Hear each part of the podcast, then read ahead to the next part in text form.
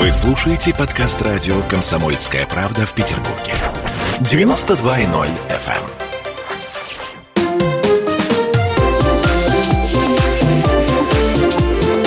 Открытая студия. А сегодня в день рождения города мы попробуем говорить о о городе старом, о городе новом, о главных проектах, о том, что украшает наш город, ну и что, понятно, мешает нам жить. В студии радио «Комсомольская правда» Надежда Калашникова, директор по развитию команды «Л1», Компания «Л1». Компания, конечно, Добрый компания «Л1». Команда, кстати, тоже неплохо звучит. Неплохо. Здравствуйте, Надежда. Здравствуйте. И Дмитрий Ратников, редактор интернет-издания «Канонер». Приветствую, Дима. Здрасте. Канонер – это то самое интернет-издание, которое нам рассказывает о городе и его разнообразных архитектурных э, проектах, моментах. Ну, вот это вот все, что вы не знали про архитектуру Петербурга, но э, Стеснялись, почему стеснялись? Хотели спросить. Да, давайте. Общественное пространство. Смотрите, мы сейчас об этом на самом деле говорим очень много. И сейчас э, всегда, когда кто-то говорит о каких-то освободившихся площадях, или о каких-то сносах, или о каких-то ветхих домах, что было бы лучше, чем открыть там общественное пространство? На ваш взгляд, э, общественное пространство вообще это что такое? Я, с вашего позволения, наверное, с надежды начну нынешнее, сегодняшнее общественное пространство, современное понятие, это что? Как его охарактеризовать? Ну, это коллективное пространство э, членов некого общества, объединенных э, какими-то общими заданиями, задачами, представлениями о прекрасном или просто местом жительства. Ну, в случае с э, нашей темой строительства жилья, то общественное пространство – это пространство внутри наших жилых комплексов. Угу. Как правило, это комплексы достаточно большие, которые имеют большой внутренний периметр, Э, как правило, все вот эти внутренние пространства охраняются. Это э, э, желание тех самых членов коллектива, такое непременно обязательное. И дальше нужно организовывать как это общественное пространство. И надо сказать, что во всех наших жилых комплексах жильцы принимают активнейшее участие в организации этого пространства, ну, помимо того, что мы там делаем то, что положено по ГОСТам, СНИПам, Э, значит, определенное количество там рекреационных зон, детскую площадку, зеленые насаждения. Но помимо этого есть еще инициатива снизу. Ой, слушайте, подождите, вот давайте на этом тормознем, потому что инициатива снизу это очень интересно. И вообще идея, э, что называется, опросов и референдумов э, по поводу тех или иных общественных пространств, это очень важно. Но я хочу сказать в продолжение того, что вы говорите, что все, в общем-то, девелоперы, которые приходят в эту студию, все застройщики, все так или иначе иначе а, фирмы, которые занимаются строительством, они меряются общественными пространствами. Вы, наверное, заметили эту тенденцию, да, потому что кто-то открывает какие-то театры, кто-то открывает эстрадные площадки. То есть, ну вот, а, кто-то а, фруктовые сады, огороды, боже ж мой. Это ну, мы. Вишневый сад. Вишневый сад, конечно же. Да, в общем, об этом мы, обо всем поговорим сейчас подробно обязательно, просто нам нужен такой зачин, да? Дима, а на твой взгляд, вот общественное пространство в европейском понимании этого словосочетания общественное пространство, они в Петербурге развиваются в европейском направлении, то есть у тебя, как у, в общем-то, у градозащитника, принято считать э, Дмитрия Ратникова вообще градозащитником, с твоей точки зрения, они в правильном направлении идут? На самом деле, если смотреть на то, э, как э, к новым общественным пространствам, территориям, улицам относятся читатели, относятся просто горожане, то видно, что очень важно на самом деле, как это все выглядит. То есть востребованная штука. Это, это действительно, да, показатель того, насколько э, конкретная территория хороша с точки зрения города и горожан. Вот, то есть, казалось бы, ну, посадил там условно два дерева, поставил скамейки и качели, и на самом деле хватит. Вот. На самом деле оказывается, что это очень важная э, история для э, людей, не только для жильцов, но и в целом для города. И, э, и еще я тоже, опять-таки, заметил, что для людей очень важно, как это все выглядит с точки зрения дизайна. Вот казалось бы, где обычные люди и где дизайн. То есть, ладно, там условно Артемий Лебедев, который ходит и смотрит, красиво ли там скамеечку поставили или некрасиво. В хороших домах имени Артемий Лебедев не произносят. Продолжай. А, да, ну вот... Э, не, не, не, не знаю, может быть, это даже и не комплимент этому зданию, но вот здесь, на Гатчинской улице. Да, продолжай. Э, эстетическая сторона вопроса, да? Да, это, это действительно эстетическое, поэтому... Э, и, и это действительно на себя обращает внимание, когда люди смотрят не просто там на посаженные э, деревья и мощения, но и на то, насколько это все красиво и симпатично выглядит. Там на улице Моисеенко появился какой-то сквер, ну, обычный такой какой-то закуточек маленький, но он именно красивый с точки зрения дизайна. И сразу туда идут люди, фотографируются. Те же люди, инстаграмщики есть такие вот и э, прочие, они действительно туда приходят, чтобы сфотографироваться. Это здорово. Слушайте, Надежда, вот в этой связи э, я знаю, что некоторые ваши коллеги специально устраивают в общественных, внутри общественных пространств эти зоны для селфаков. Угу. Да, то есть, чтобы люди селфились на фоне... Э, того или иного, там где-то водопадики какие-то делают, где-то что-то еще. С вашими вишневыми садами вы вообще замечали, что у вас люди селфятся? Ну вот если вы проходили вот буквально там на прошлой неделе мимо э, вишни цветущие на Литейном проспекте, так то вы могли обнаружить такое вообще количество вот этих самых инстаграмщиков. Да, они обезумели и, просто совершенно. Абсолютно. Там было не пройти вот, это вот, вот этот вот кусочек. Нужно было обходить по дороге, рискуя жизнью. Вот, э, э, значит, наш вишневый сад еще пока не такой большой. Ага. Мы очень надеемся, что наши сакуры тоже э, расцветут пышным цветом в ближайшем будущем. И тоже будут радовать э, и инстаграмщиков, и фейсбучников, и просто обыч, обычных людей.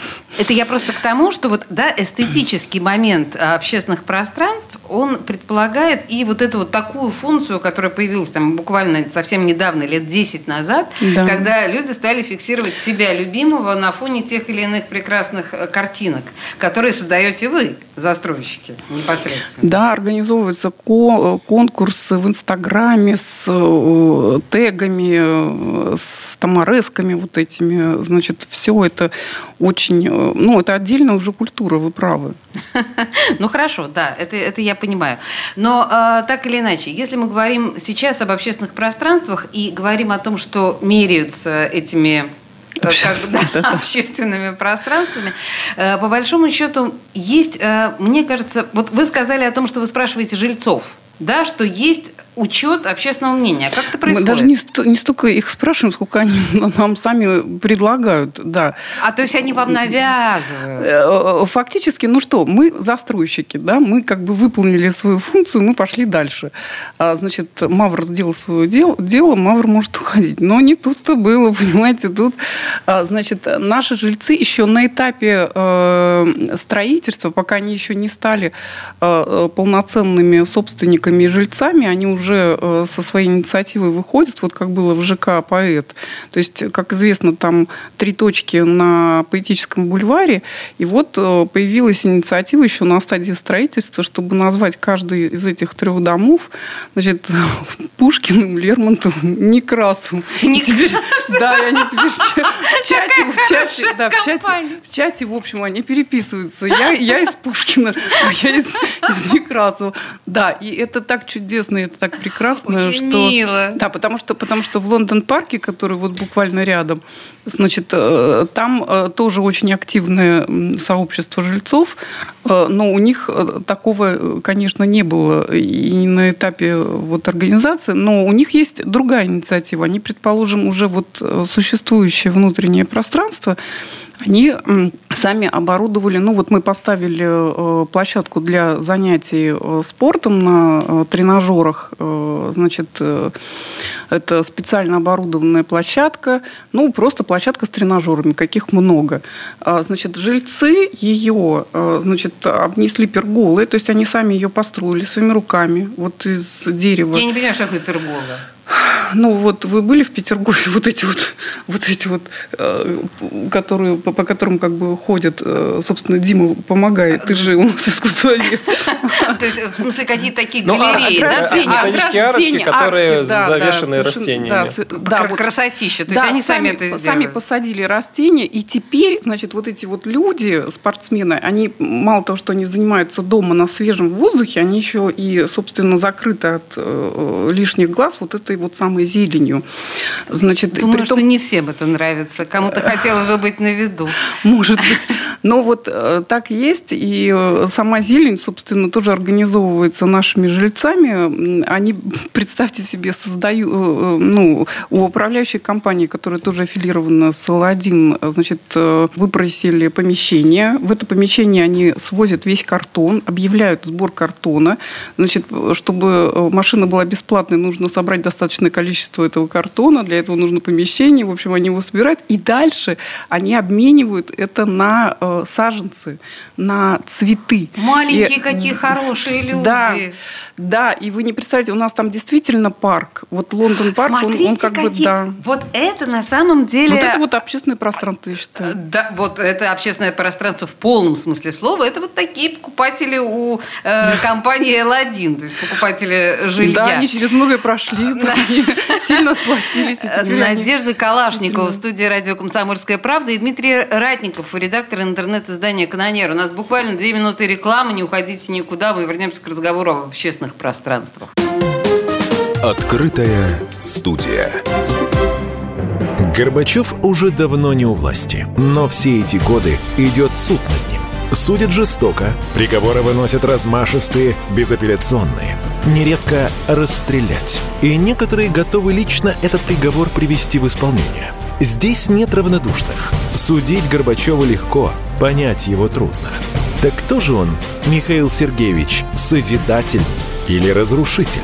Слушайте аудиосериал «Однажды в Советском Союзе». Невероятная история Горбачева. С понедельника по среду в 10 часов вечера по московскому времени.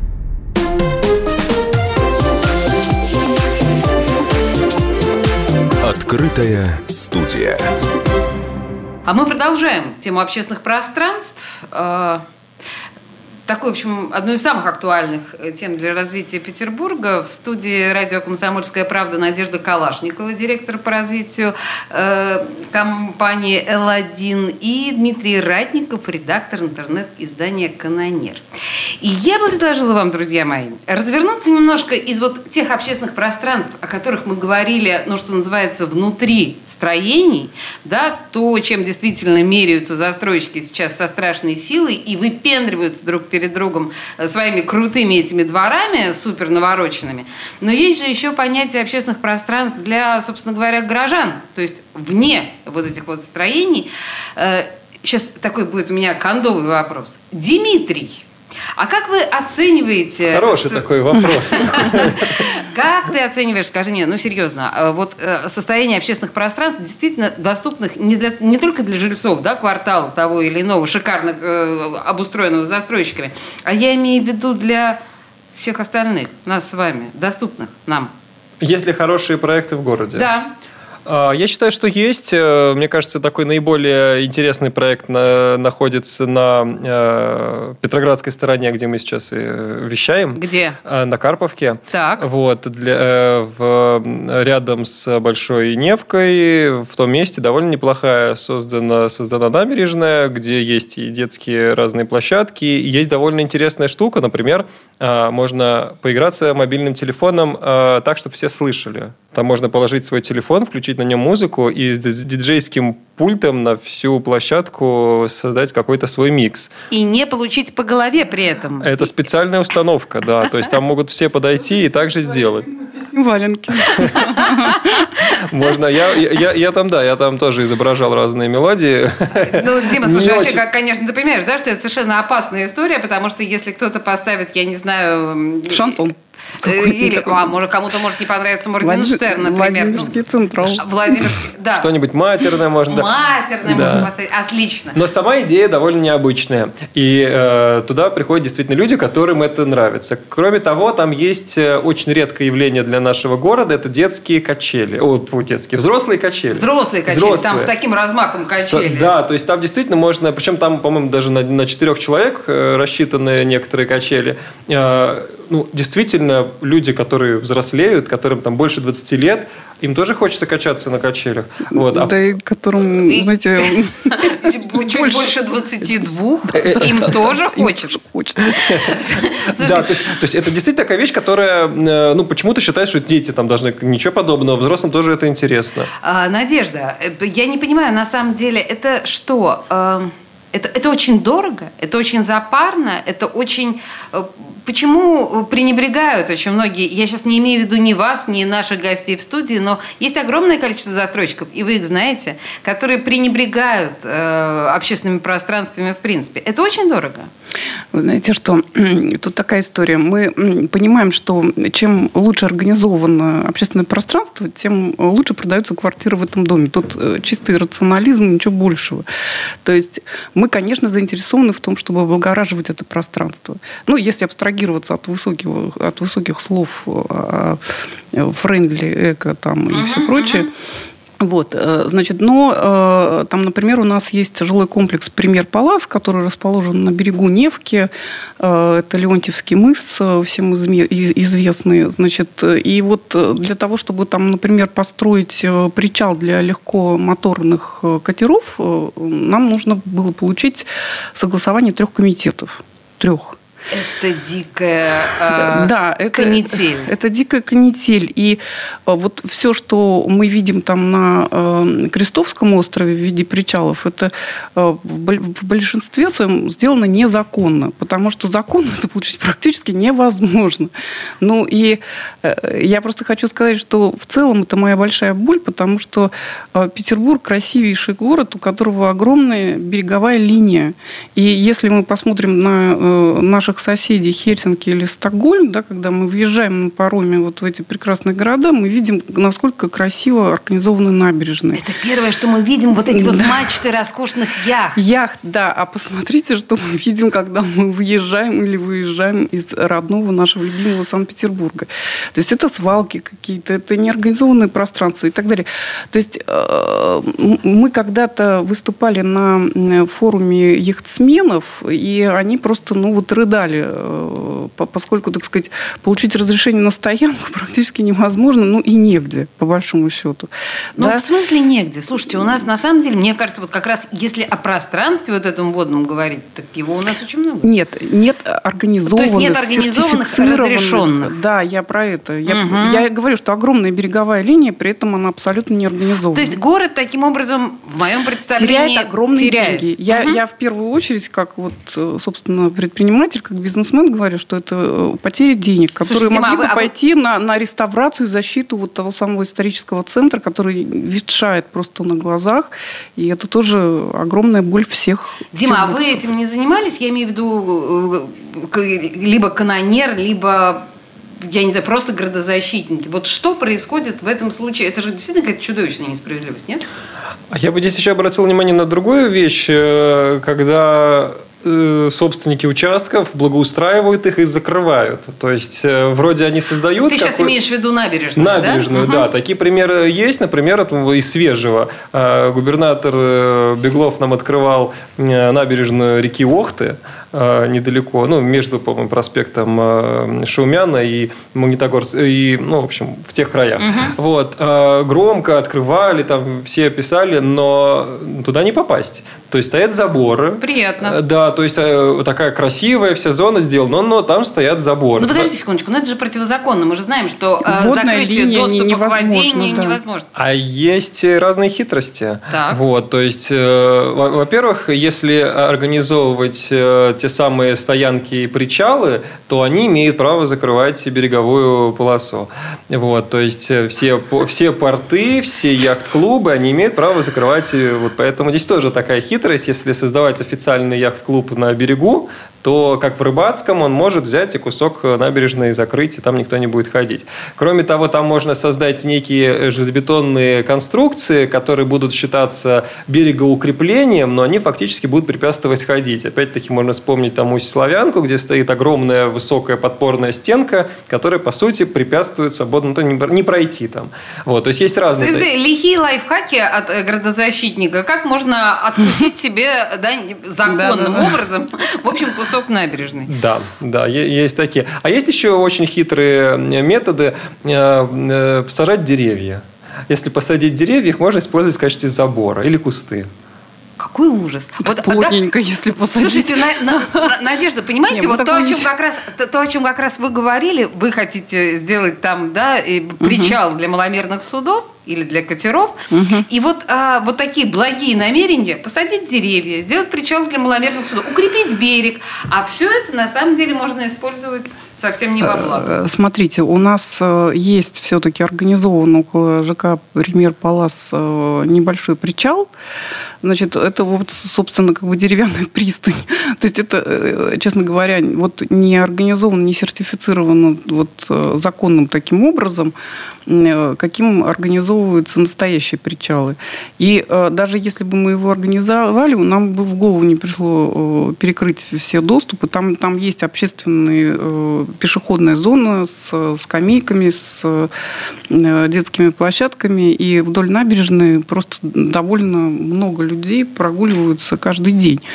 Э, я хочу сказать, что э, это ну, если бы таких пространств было бы больше, да, то не возникало бы и необходимости огораживаться, потому что, ну, действительно, если э, по всем набережным можно гулять, отдыхать, то не надо перелезать через вот эти вот заборы. Ну, это, ну, это же здравый смысл просто.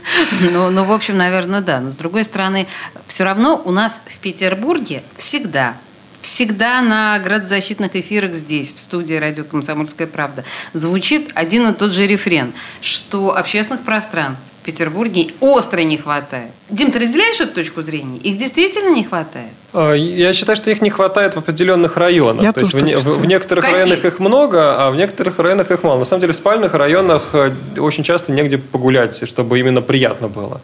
То есть взять там, э, не знаю, там юго-восток Петербурга, там Невский район, по сути, единственной качественной э, зеленой зоной является мегапарк в городе Кудрово. Ох!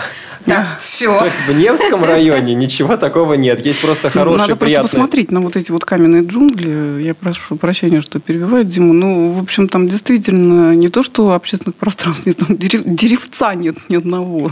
Да, то есть у нас, у нас либо вот эти вот э, типичные парки пейзажные, там что-то типа парка Есенина или там бульвара на улице Крыленко, э, либо вот отсутствие деревьев, по сути, полное. То есть там какие-то вот веточки стоят.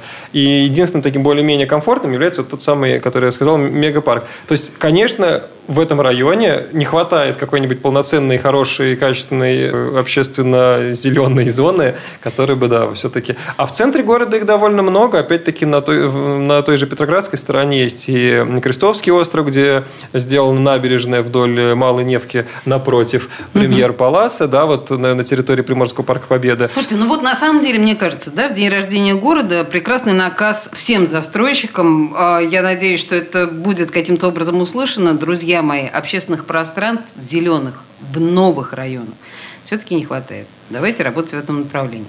В студии радио «Комсомольская правда» была Надежда Калашникова, директор по развитию компании «Л1» и Дмитрий Радников, редактор интернет-издания «Канонер».